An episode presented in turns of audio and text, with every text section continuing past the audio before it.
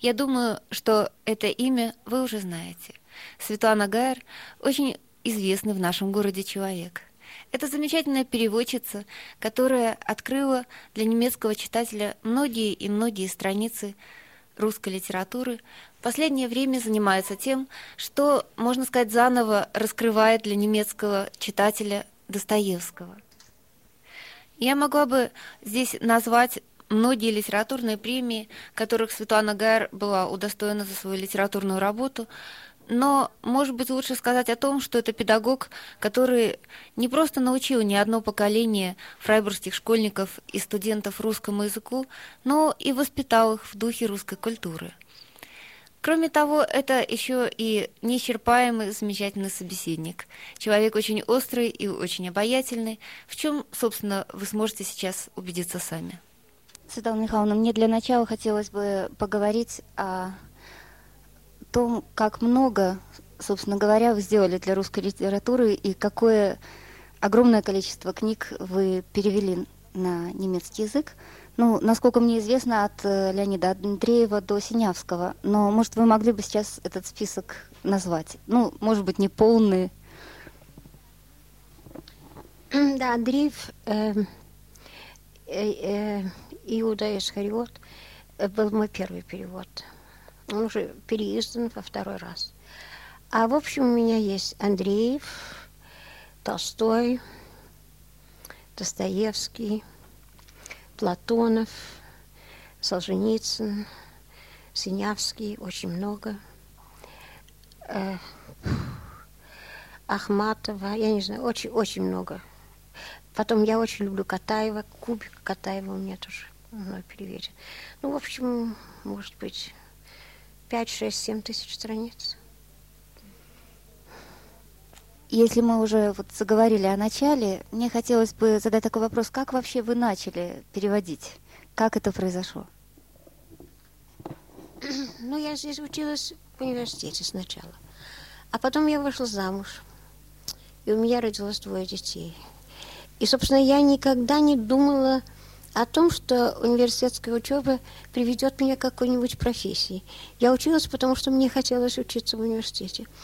А потом эти дети немножко подросли, их нужно было водить гулять. И у нас за домом лес, и лес этот спилили, и там были такие прекрасные пеньки, на которых дети играли. И вот я решила с собой взять что-нибудь, какого-то манериста русского – это было очень правильно. Я была слишком глупа, чтобы такое сделать сознательно, но я решила что-нибудь вот такое особенно вычурное. И я взяла с собой Андреева.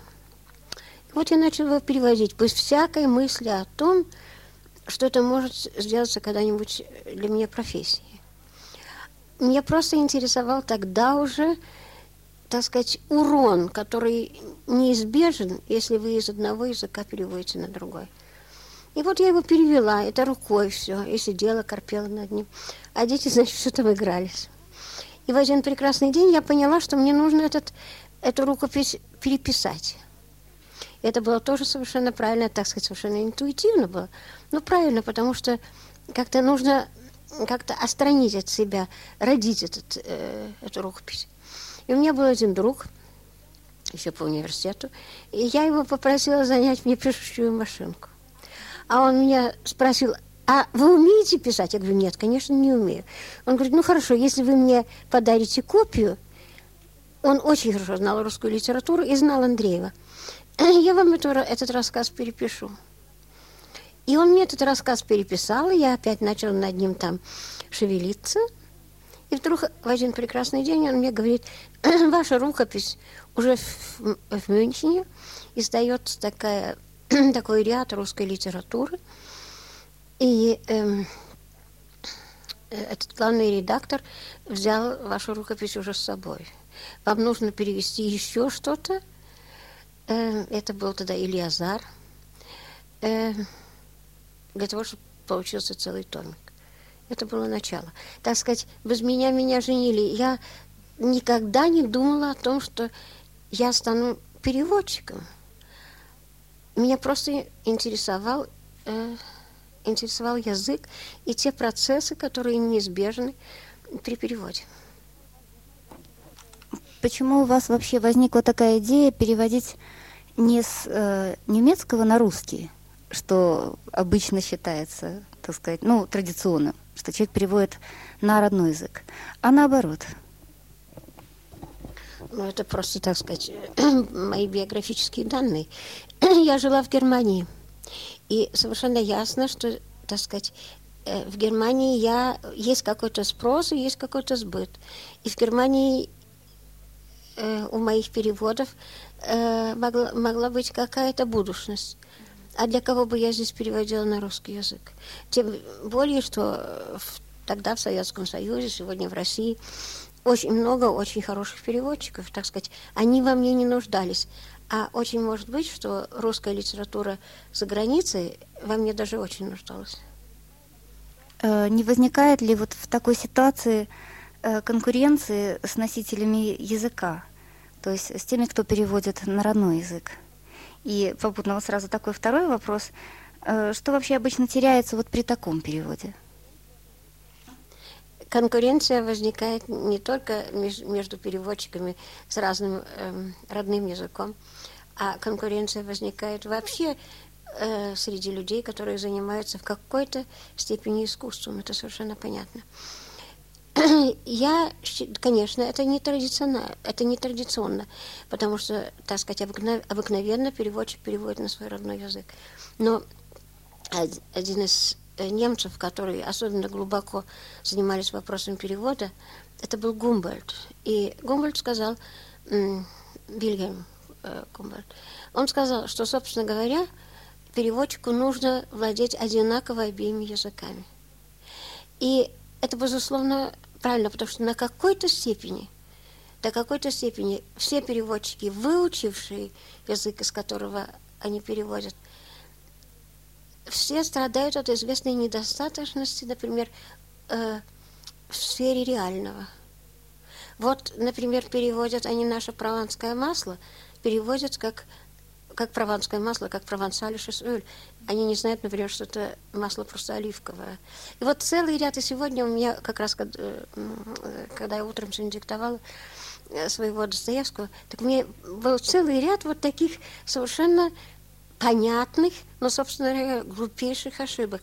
И эти ошибки важны, потому что они составляют как бы, эм, как бы э, подоплеку, понимаете, эти ре, названия реальных вещей создают какую-то определенную настроенность. Это, конечно, очень жалко. Ну а потери при переводах неизбежны – это не соверш... Э, э, совершенно не зависит от того, так сказать, э, на каком родном языке говорит переводчик. Критерии выбора для вас. Что именно переводить? Я только что сказала, что бывают дары судьбы. Вот у меня был такой дар. Я зарабатывала на жизнь другой профессии. Я никогда не зарабатывала на жизнь переводом. И это, конечно, необычайное преимущество, потому что я могла брать только то, что меня интересовало.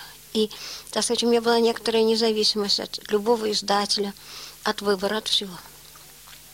И я должна сказать, что я переводила то, что мне, то, что мне нравилось. Вот, например, «Кубик» мне страшно понравился, я его переводила. Андрей Белый, его воспоминания, это почти 600 страниц, воспоминания об Александре Плоке, я перевела для своих студентов. Э, Солженицына август 14 я взяла потому, так сказать, как какое-то спортивное, э, спортивное э, занятие, потому что эта книга сугубо не женская. И мне вот хотелось перевести книгу э, и доказать, что я человек, а не женщина. И это, так сказать, получилось. А потом вот так, так же один прекрасный день э, пришел ко мне Синявский, то есть его книга, и она мне страшно понравилась, э, это голос хора. И с тех пор, так сказать, э, я переводила Синявского, потому что мне он очень понравился. И в течение моей 30-летней или 35-летней педагогической работы я все время сталкивалась с Достоевским. И в один прекрасный день я себе сказала, когда я кончу университет, то мне хочется перевозить не хорошие книжки, там хорошую книжку, тут хорошую книжку, а что-то такое крупное, что-то массивное. я решила, так сказать, взять на себя пять больших романов Достоевского. И нашелся такой сумасшедший издатель, который на эту авантюру пошел. А, есть ли, на ваш взгляд, э, непереводимые произведения? То есть сталкивались ли вы, э, стал, сталкивались ли вы когда-нибудь с такой проблемой, что вы хотели бы что-то перевести, но произведение непереводимо на немецкий язык? Безусловно. Например, это Пушкин. Я считаю Пушкина совершенно непереводимым. Мне кажется, Пушкин та, так органически связан с русским языком, как Моцарт с музыкой. И точно так же, как нельзя разъединить Моцарта и музыку, точно так же нельзя разъединить Пушкина и русский язык. Был вечер, небо мер, меркло, жук жужжал. Это первая строчка, она абсолютно непереводима. В силу того, уже в силу того, что у нас есть буква «Ж», и что у нас жук жужжит это ни, ни на какой язык не переложишь. И если вы так рассматриваете предложение сами по себе, ну что, был вечер, ну что тут такого, что, что в этом предложении переводить? Небо, ну а чему, а что небо делать вечером, как не меркнуть? И обыкновенно жуки, жуки жужжат. Так сказать, это такие, такие всеобъемлющие, такие, такие емкие предложения. Этого, это невозможно, это непереводимо. Вот, например, мне кажется, тоже такие вещи, как... Э, я думаю, тихо льется тихий дон. Это, собственно, тоже непереводимо, потому что каждая строчка вызывает в нас э, огромную силу, огромное количество таких ассоциаций. И эти ассоциации все зависят от личной судьбы человека. У каждого эти ассоциации другие. И, в общем, это, конечно, непереводимо. Но э, теперь мне хотелось бы все-таки вернуться к Достоевскому.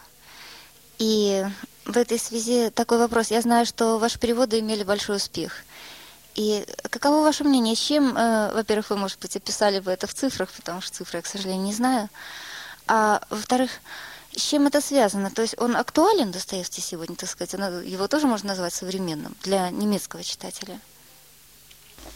Я считаю, ну что, не я считаю, вообще люди, которые занимаются Достоевским, знают все, что Достоевский не только актуальный писатель, а это писатель будущего. И когда сегодня человек в Европе или во всем мире открывает газету, так он сталкивается с теми проблемами, которыми занимался Достоевский. Например, э, возможно ли, доб... воз... есть ли добро или какие-то положительные цели, которые могли бы окупить необходимое зло. Это была проблема Ленина, это была проблема Наполеона, это была проблема Достоевского. И это та проблема, которая для нас приобретает совершенно, так сказать, эм, невероятную кровную значимость. Но Достоевский для меня был важен не только в силу своих проблем. Я не знаю, почему я его начала переводить. Может быть, потому что мне казалось, что сделано еще не все для его перевода.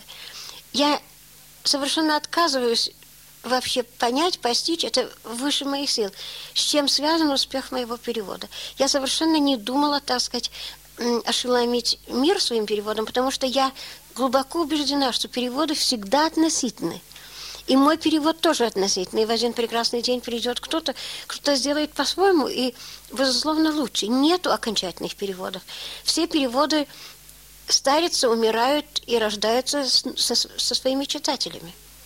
И, так сказать, безусловно, вы заслуживаете, так сказать, если вы были немка, ваше поколение заслуживает нового Достоевского, чем того, каким он читался в начале этого века. А в Германии есть очень много переводов, которые старше меня. И это, конечно, не годится, тем более, что Достоевский сам, так сказать, эм, сработал э, одно такое совершенно ошибочное представление о самом себе.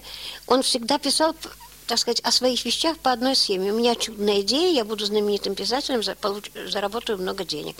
Потом, так сказать, эти восторги немножко как-то затихали. Он очень трудно, не знаю, вот как выйти из положения, вот пробую так и сяк, не выходит.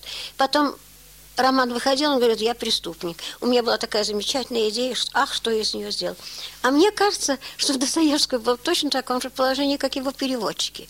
Это замечательные романы, и как вы не стараетесь, в конце концов, получается только то, что можно сказать, ой, боже, какая я преступница, что я сделала с этим романом. Потому что адекватности в переводе нет. И очень может быть, вот, э, по-моему, эта мысль встречается у Александра Блока, что, ну да, конечно, в его, эм, по-моему, это в его эссе о современном состоянии русского символизма. Он описывает как бы судьбу художественной интуиции. И он говорит, что то, что потом получается на бумаге, соотносится с идеей или с этой интуицией так, как какая-то дешевая кукла с, с э, какой-то неземной красавицы. И, так сказать, эта идея умирает в, в произведении или у Блока, в стихотворении. И точно так же Достоевский сам остается, так сказать, э, невероятной для красавицы, для меня, а то, что остается после перевода более или менее исписанная бумага. И очень может быть, что Достоевскому то же самое приходило в голову, что, так сказать, величина и жизнь э, его художественной интуиции совершенно не, соответствовала его романам. И он, может быть, был совершенно прав, когда говорит, боже, я преступник. Такая была замечательная идея, что я из нее сделал. Относительно э, цифр, я, так как разумихин с немецким языком, швах, я знаю, по-моему, относительно точно, что «Преступление и наказание» вышло в семи изданиях. А к 1, 1 июня этого года вышло «Преступление и наказание» как карма, в карматном формате. И я знаю, что мне написало издательство, что значит, приблизительно в августе, может, в начале сентября, что уже вышло второе издание. В общем, 14 тысяч экземпляров. Я считаю, это совершенно невероятно. И когда я это говорю, я сама себе не верю. Но это так. А, по-моему, «Идиот» вышло уже сейчас три э, издания. И если вы, э, кроме того, значит, все книги пошли в такие большие э, какие-то читательские клубы, научные библиографические общества и все такое. Так что в общем, это э, совершенно сказочное явление. И мне кажется, что действительно, может быть, это доказательство того, что я говорю, что Достоевский чрезвычайно актуальный писатель. Но мне эти факты тоже кажутся на самом деле сказочными. И интересно, вот э, с чем я сталкивалась, я как-то вот в понимании немцами Достоевского, скажем так. Я как-то э, разговаривала с одной дамой, которая любит Достоевского, его читала практически всего, и она мне спросила, а как ты думаешь, вот такие, как Настасья Филипповна, они бывают в России? Я сказала, мне кажется, что бывают. Она говорит, как бы я хотела, чтобы это было так. То есть вот, может быть, тут еще и сказывается какая-то, действительно, может, для немцев есть что-то такое притягательное вот в этом мифе о русской душе, и Достоевский его просто очень хорошо выражает в своих романах. Я тоже вот в течение э, полстолетия, так сказать, убедилась, что у немцев есть какое-то неясное, но, так сказать, очень эм, ухоженное представление о русской душе. И что, безусловно, немцы глубоко и как бы подспудно интересуются русским человеком. Очень, это очень может быть связано с тем, что разница э, огромного размера. Что, конечно, в общем, у немцев есть многое того, чего не хватает русским, а у русских есть то, э, чего очень не хватает немцу, безусловно. Я тоже думаю, что э, Достоевский, как писатель, может быть только русским. Но если вы э, э, рассматриваете его биографию, то можно сказать, что, так сказать, есть два мира, которые вошли в кровь и плоть Достоевского. Это Пушкин, это Шиллер. И если мы хотим найти как бы общий знаменатель, скажем, в героях э, в геро... у героев э, преступления и наказания, вот общий знаменатель, оказывается, совершенно неожиданно Шиллер. Шиллер. Ну, потому что они это сами говорят. Но это так интересно. Я всегда думаю о последнем сне Раскольникова. Э, он такой э, правительский э, сон. Он видит, что мир погибает, потому что в людей вселились какие-то трихины, бациллы какие-то. Но духи, это, эти, эти бациллы это какие-то духи, которые привели мир к абсолютной катастрофе. И последнее предложение значится, что говори, говорят, что были где-то какие-то праведники, которым было суждено спасти и перестроить на новый лад весь мир, но никто их не видел и никто их никогда не слышал. Значит, праведники есть, но праведник по существу своему всегда остается незримым. И мне кажется, что все, что в Достоевском положительное, оптимистическое, все это в его собственных произведениях остается как бы для читателя незримым. Оно становится зримым только для того, кто это знает или кто тоже таким образом настроен. И мне кажется, что вот э, эти постоян, постоянные укоры, э, которые ставились Достоевским во время э, советского, советской эпохи, совершенно были необоснованы. Они были поставлены только теми людьми, которые Достоевского не умели читать. А, я не совсем поняла, почему именно Шиллер? Когда Порфирий Петрович это очень интересно, мы знаем только имя, отчество. Мы фамилии э, этого судебного следователя не знаем. Почему? Непонятно.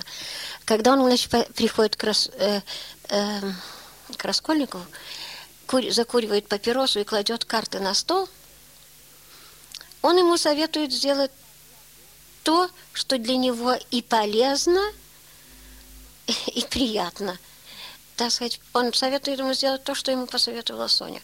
Пойти и показать на себя. И он высказывает целый ряд соображений, почему это как раз в данный момент и вообще для Раскольникова единственный выход. И говорит, вы говорите, почему вы этого не хотите сделать? Вы, может, боитесь, что вас не увидят? Станьте солнцем, и вас все увидят. Что? Вы удивляетесь, что я такой Шиллер? Потому что «станьте солнцем» или «будьте солнцем» – это первое слово, первая, первая строка из э, э, песни о радости Шиллера. То же самое у Свидригайлова, так сказать, самых противоположных и противных раскольников человеку. И тот говорит, что вы удивляетесь, что я такой Шиллер. Так сказать, можно сказать, что это как бы общий, ну, действительно, общий знаменатель. А Соня, которая никогда ничего, собственно, не читала, кроме физиологии и э, Библии, физиологии Льюиса и Библии, она не цитирует Шиллера, но она живет по Шиллеру, потому что она, она делает, как-то у Пушкина, она свободную душой закон боготворит. О преступлении и наказании. Вы изменили э, классический, э, наз, так сказать, классический перевод названия.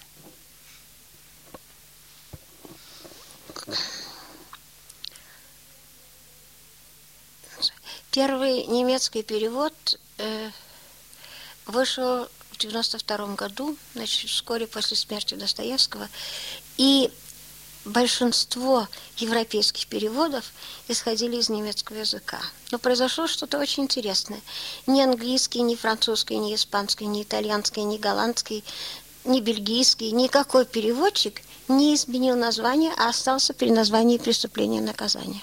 И только немцы после некоторых попыток как-то очеловечить это название, э, остались значит, при своем названии Schuld und, äh, Schuld und Sühne, это значит вина и искупление, совершенно не учитывая того, что Достоевский бы сам мог назвать этот роман «Вина и искупление», потому что и у нас и есть слово «вина», и есть слово «искупление».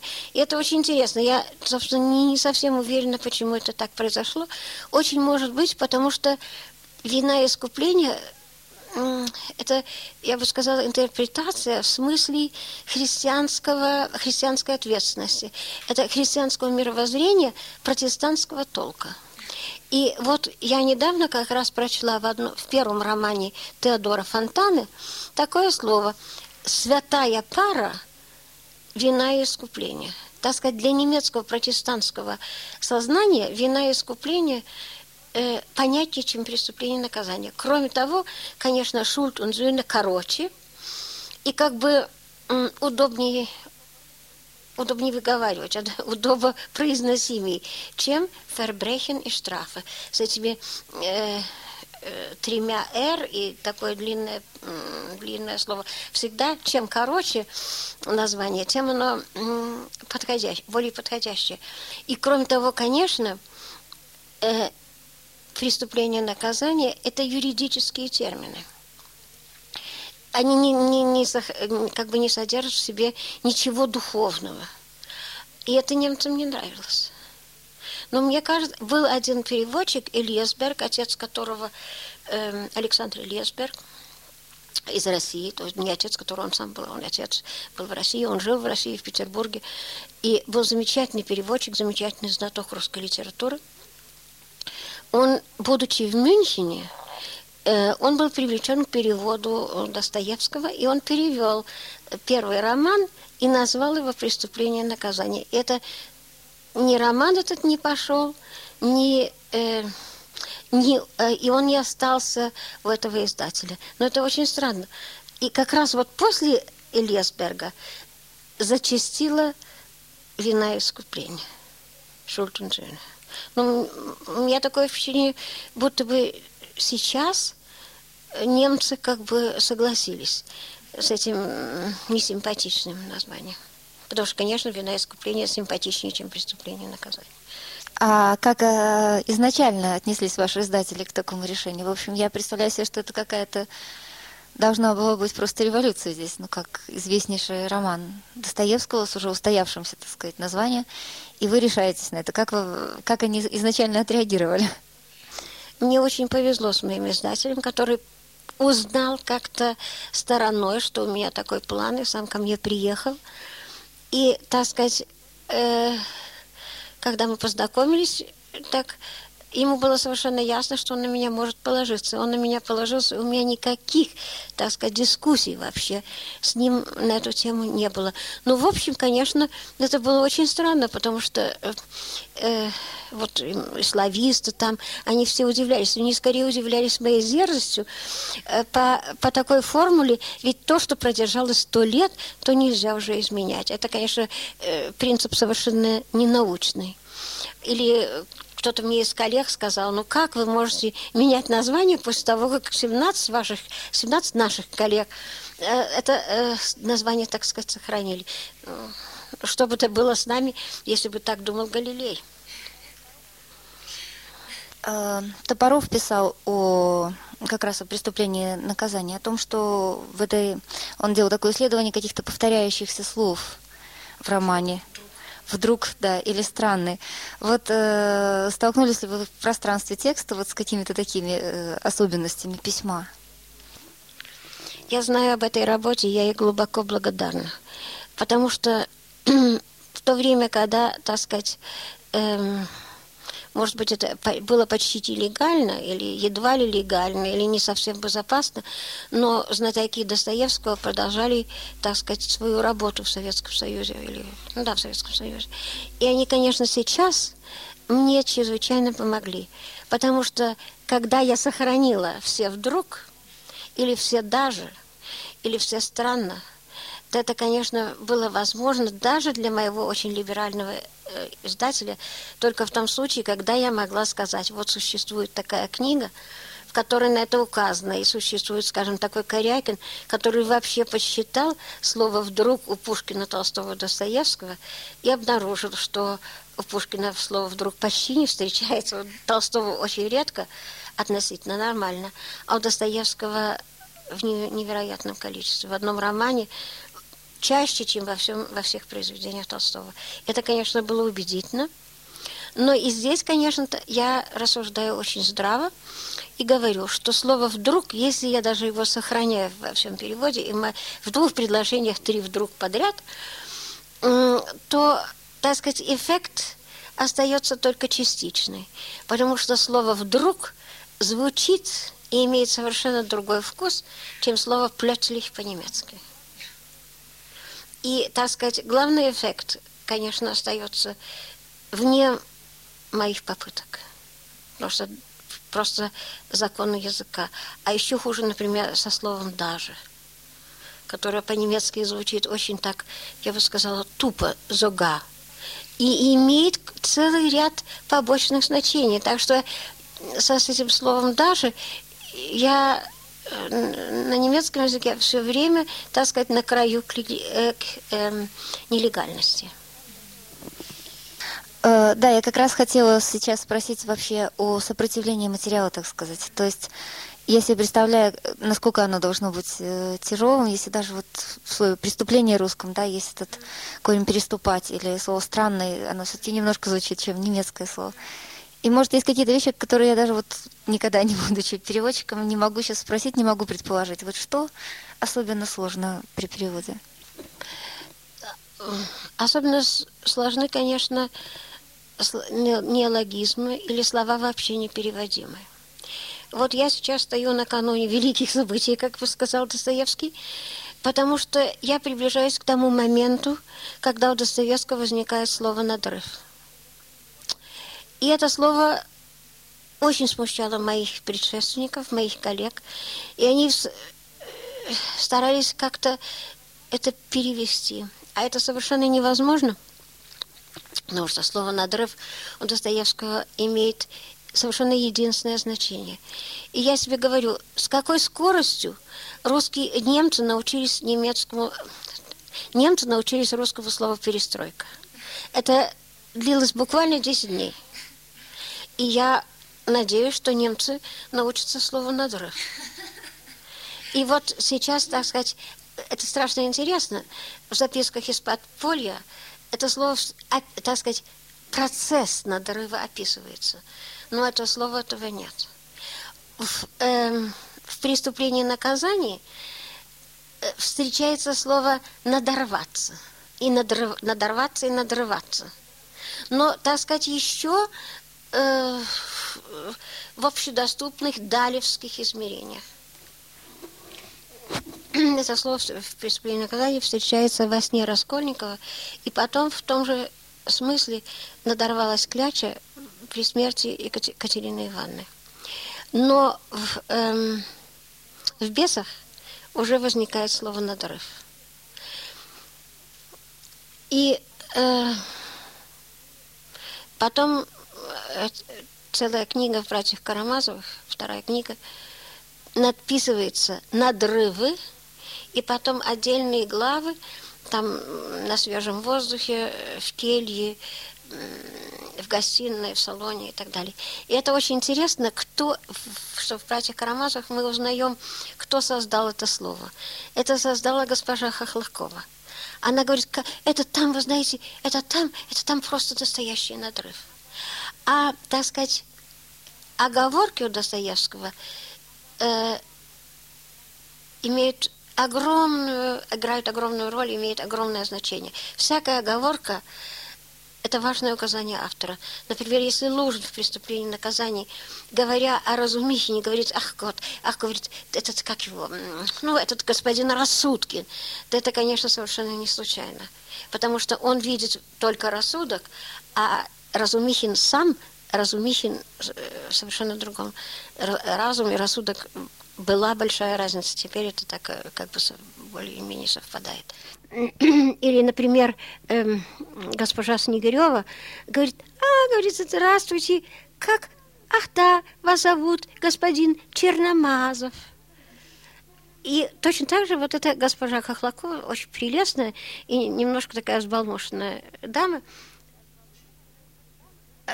как бы ну да, произносит первый раз, это странное слово, которое играет огромную роль. И вот, например, это, конечно, нельзя перевести. Это э, требует большого комментария. Но у меня, значит, начиная с бесов, появляется слово «надрыв». Я надеюсь, что этому надрыву у Достоевского будет так же легко, как перестройки. Э, ну, то есть, получается, вы опять принимаете такое дерзкое решение ввести русское слово в немецкий текст? Э, вы знаете, я хотела вот э, сейчас задать еще парочку вопросов такого личного характера, если можно. Год рождения 23 Я никогда не взвешивалась.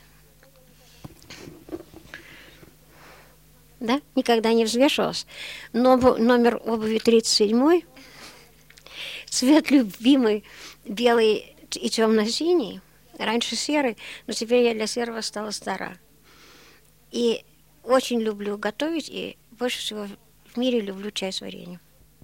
Ну, а дети, семья? Я вышла замуж на втором или третьем семестре. Мне было, по-моему, 20 лет. Когда мне было 21 год, у меня родилась дочка Михаила. Э, через три года у меня родился сын Йоханнес, Иван. Они оба живут в Фрайбурге. у них семьи, по трое детей у каждого. И оба они преподаватели в школах. Русский язык они знают настолько, что в случае солидной поломки автомобиля, они мне могут по-русски сказать, что им у них поломался автомобиль, и потом они всегда говорят, и вот уж я с тобой, и в радости не мой, твой друг расцвел душой. И это производит на меня всегда одно и то же впечатление, как, так сказать, требуемое. Но они, безусловно, очень любят русский язык. И когда мой сын со своим классом был в России, он без всякого труда там изъяснялся по-русски. У нас очень очень дружная семья, семья, я бы сказала, старомодняя. И они, слава богу, все еще считают этот дом своим родным домом. Если они идут домой, они идут сюда. Или если они идут сюда, они идут домой. Но в последнее время у меня очень много работы, так сказать. Я уже не такая классическая бабушка. Э, по поводу вашего дома, я э, всегда думала, что это, наверное, самый русский дом во Фрайбурге, если вообще не во всей Германии. То есть вот проходишь, и вдруг стоит такая дача в самом, я не знаю, чеховском каком-то смысле слова. И, не знаю, этот чай здесь, и печка, и пироги, и все это на свете очень-очень по-русски. И вот в связи с этим я хотела спросить, вы ощущаете себя русской? Или и вы по-прежнему живете в России, или вы живете все-таки в Германии? Как это для вас? Мне это очень приятно было слышать. И я в прошлом году меня гостил э, покойный Георгий Михайлович Фридлендер, и он тоже сказал, что это очень самый русский дом, не только в Германии, но и в России. И, э, так сказать, нашел, что у меня очень русский дух. Мне это, конечно, очень приятно. Но я, безусловно, живу в Германии. Я, так сказать, ни, никак не старалась законсервировать что-то русское – я живу в Германии, и я э, этим очень наслаждаюсь, и э, я Германии глубоко благодарна, потому что я нашла здесь замечательную работу, я нашла здесь замечательных друзей, и хотя я, как бывший член э, комсомола, испытываю глубочайшее и окончательное отвращение ко всей общественной работе – я очень счастлива, что я могу что-то сделать для России, потому что, безусловно, я за эти 35 или уже 40 лет моей, педагогической и переводческой работы делаю очень много для России. И кроме того, я, конечно, страшно благодарна, что моя мама прожила здесь каких-то там 25 или сколько, 30 лет, э, который немножко сгладили и, так сказать, залечили глубокие раны первой половины ее жизни. И она не только здесь замечательно жила, но она здесь замечательно умерла. И она лежит здесь э, пять минут от моего дома на нашем деревенском кладбище. И э, для меня это, конечно, очень много очень-очень много значит. Я страшно благодарна этой стране за то, что эта женщина нашла здесь покой и за последние годы могла многое, многое, так сказать, э, наверстать из того, э, что для нее э, было невозможно. Мы с вами говорили уже, вы сказали, вы произнесли эти слова, разница огромного размера между русским дистанция огромного размера между Россией и Германией, русским и немецким. И вот я хотела спросить, вот в чем же разница? То есть уточнить это для вас, для человека, живущего просто на двух языках, а значит в двух культурах сразу? Мне кажется, так сказать, э, в первую очередь это вопрос формы. Я вообще считаю, что очень опасно, э, очень опасно э, как бы составлять список национальных особенностей. Вот мне нравится, как Достоевский сказал, э, русским, русским быть это значит быть братом всех людей. Вот это такое общее замечание, но это, мне кажется, совершенно замечательное определение. Или всегда уже меня страшно интересовал Ленский из всех э, онегинских, э, онегинских лиц. Меня больше всего интересовал Ленский, э, который в свои 18 лет сумел не только прожить, но и умереть. А это, мне кажется, самое, э, может быть, самое важное в жизни. И, так сказать, накануне дуэли он читал, эм, он читал Шиллера о дружбе. И я поэтому я бы сказала, что если я такое вот перечисляю, я бы это ограничивала самыми такими внешними, э, э, внешними признаками. Вот моя внучка привезла с собой целый ряд кадров из, эм, из Сочи, где она с ее семьей, с этой семьей, русской семьей проводила три, провела три недели. И вот главным образом они сидят вокруг стола и пьют чай. Это совершенно невозможно. Это для Германии совершенно невозможно. Нужно даже и во время каникул немец остается деятельным человеком. Вообще все вопросы формы – это, конечно, большой недостаток. Вы никуда в Германии на огонек прийти не можете. Потому что вы ставите людей в очень неприятное положение. У них как раз, может быть, нету какого-нибудь соленого печенья или бутылки вина, или они не были у парикмахера, или э, вытирали пыль позавчера. Это совершенно невозможно. И, конечно, в Германии вы можете умереть от голоду не потому, что немец не хочет с вами поделиться, Немцы очень много помогают и очень охотно делятся, но потому что они не знают, удобно ли звонить к вам в два часа. И, так сказать, не ставит ли он вас в неприятное положение, не обязывает ли он вас.